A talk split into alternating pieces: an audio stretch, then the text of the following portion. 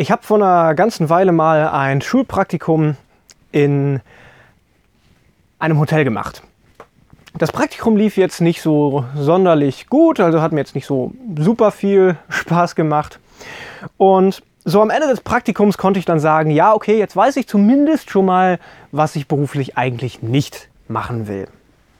Und das ist auch mal ganz hilfreich, um genau herauszufinden, was man machen will ist es erstmal genau zu wissen, was man nicht tun will.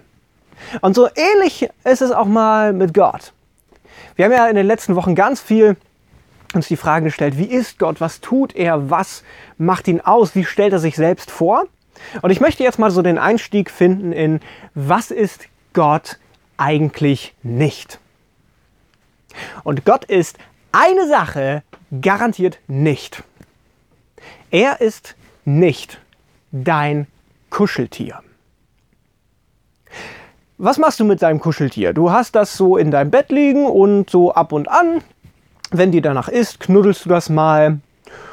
Und wenn du halt irgendwann ein bisschen älter wirst, also kein Kind mehr bist, dann ist das Kuscheltier sowieso nicht mehr so richtig interessant. Und das sind zwei Eigenschaften, die Gott auf jeden Fall nicht hat. Er ist nicht derjenige, den du in deine Ecke schieben solltest und nur wenn du gerade mal Lust drauf hast, wenn du gerade mal irgendwie einen Kummerkasten brauchst, wenn du gerade jemanden zum Knuddeln brauchst, dann holst du deinen Gott so aus deiner Ecke raus und dann, dann hast du ihn dann. Aber ansonsten ist er dir egal. Das ist nicht unser Gott. Du kannst ihn nicht einfach in eine Ecke schieben und ihn rausholen, wann es dir passt. Genauso wenig kannst du irgendwann, wenn du jugendlich oder erwachsen bist, sagen, ja, okay, das war jetzt nett mit Gott so als Kind an was zu glauben, aber jetzt, jetzt lasse ich das. Es gibt Leute, die tun das. Äh, ich rate da sehr von ab. Denn Gott ist kein Kuscheltier, das du, wenn du älter wirst, wegschmeißt. Gott ist der Schöpfer des Universums. Und das müssen wir uns mal vor Augen halten. Das Universum, das so unendlich groß ist, dass ich nicht mal verstehen kann, nicht mal mit meinem Verstand fassen kann, wie groß das Universum ist. Das Universum ist, ist so gigantisch, dass Menschen ja schon, schon fast eine, eine Anbetung für das Universum haben. Ja, ich frage mal das Universum, was ich tun soll. Oder wenn das Universum mir ein Zeichen gibt, dann mache ich das und das. Oder mein Gott ist so die Natur. Also tut mir leid, Leute. Ich frage nicht das Universum nach, nach Rat. Ich bete auch nicht die Natur an. Ich bete den Schöpfer der Natur. Ich bete den Schöpfer des Universums an. Und so unendlich groß das, Universums, das Universum ist, Gott ist derjenige, der mit seinen Worten das gesamte Universum, diesen gesamten Kosmos in Existenz gesprochen hat. Allein durch seine Worte, weil er gesagt hat, es soll entstehen. Diesen Schöpfer, diesen Gott bete ich an. Und dann funktioniert es nicht, dass Gott, der Schöpfer des Universums, mein Kuscheltier ist. Ich hole ihn nicht einfach nur raus, wenn es mir danach ist. Er ist nicht derjenige, den man mal knuddeln kann oder der dein Kummerkasten ist, wenn es dir schlecht geht. Und er ist auch nicht derjenige, den du irgendwann wegschiebst, wenn du zu alt für den Kran wirst. Er ist der Schöpfer des Universums. Und dieser Schöpfer, dieser Gott, hat einen unaufhaltsamen Plan, von dem wir in der Bibel lesen. Und dieser unaufhaltsame Plan ist ganz eng verwoben mit diesem Volk der Israeliten, mit den Juden. Und es gibt da einen geschichtlichen Zeitraum in der Bibel, den man die Landnahme nennt. Da liest man gar nicht so oft was drüber in der Bibel, man hört auch gar nicht so viele Predigten darüber, weil es ist halt so ein Zeitabschnitt, wo Sache war, dass das Volk also wir sind gerade zeitlich da, die sind gerade aus Israel rausgekommen, sind eine Zeit lang durch die Wüste geirrt.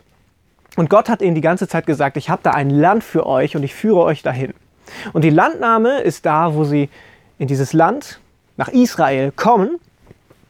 Aber es ist nicht so, dass Gott es ihnen auf einem Silbertablett serviert, sondern sie müssen sich dieses Land durch Kriege nehmen. Dort leben Leute und die Israeliten müssen diese Völker vertreiben und dieses Land einnehmen. Das klingt halt erstmal so, oh, hm, das, das passt jetzt nicht so zu meinem Kuscheltier-Gott, den ich mir irgendwie so zusammengereimt habe. Aber es ist wichtig, dass wir verstehen, wer Gott ist und deshalb müssen wir auch verstehen, warum er das getan hat. Wir sind immer noch in der Reihe die Namen Gottes und ein weiterer Name zu diesem Thema ist Jahwe Nissi. Das bedeutet der Herr mein Banner oder der Herr mein Sieg. Banner ist jetzt nicht im Sinne von Werbeplakat gemeint, sondern ein Banner, das du mit in den Kampf ziehst, wo das, ein Banner, das ein Soldat trägt, während sie in die Schlacht wandern. Und dann Sieg, Sieg von einem Kampf, Sieg von einem Krieg. Das ist auch ein Name von Gott. Jahwe Nissi. Und jetzt steigen wir hier in diese Landnahme ein, in diese Situation, wo Gott ihnen sagt, ich habe ein Land für euch, aber ihr müsst es selber einnehmen. Ach wie? Oh Gott, ich habe jetzt gedacht, das kriegen wir so geschenkt. Wir sind jetzt hier so lange durch die Wüste gewandert und jetzt haben wir gedacht, wir können da einfach hingehen und alles ist perfekt. Wir müssen noch unsere Häuser bauen und dann können wir da schön leben. Nee, so war es nicht.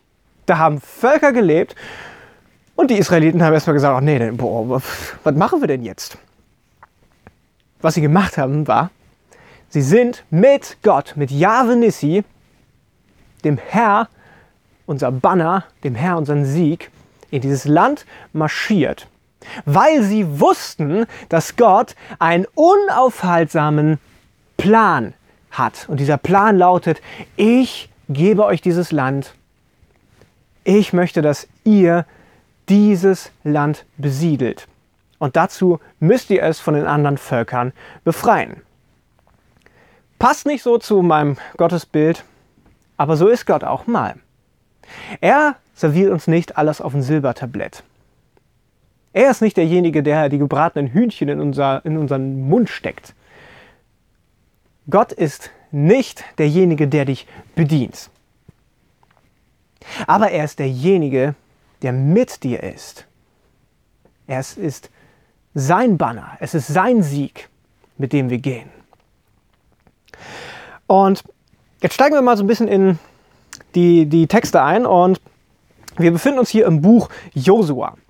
Josua war derjenige, der nach Mose der nächste Anführer von dem Volk der Israeliten wurde. Und er war derjenige, der von Gott den eindeutigen Auftrag gekriegt hat, dieses Land zu erobern. Und da kamen sie zu einer wichtigen Stadt namens Jericho. Und diese Stadt musste eingenommen werden. Und was sie gemacht haben, ist, sie haben einen Auftrag von Gott bekommen, sie sollten jeden Tag für sechs Tage einmal um die Stadt wandern, zusammen mit der Bundeslade. Bundeslade, das war so ein, so ein ganz wichtiges Relik, äh, also eine ganz wichtige Reliquie. Mit anderen Worten, Gott war im übertragenen Sinne bei ihnen. Auf die Bundeslade können wir an anderer Stelle mal ein bisschen intensiver eingehen. Aber Gott ist mit ihnen um diese Stadt gewandert jeden Tag für sechs Tage. Und am siebten Tag sollten sie siebenmal um die gesamte Stadt, um diese gesamte Stadtmauer herumwandern. Mit ihrem gesamten Heer komplett ausgerüstet. Und am siebten Tag, als sie das siebte Mal um diese Stadt herumgezogen sind, was ist dann passiert? Wir wissen ja, Gott hat einen Plan. Gott ist ihr Sieg. Und er hat diese Stadtmauern einstürzen lassen.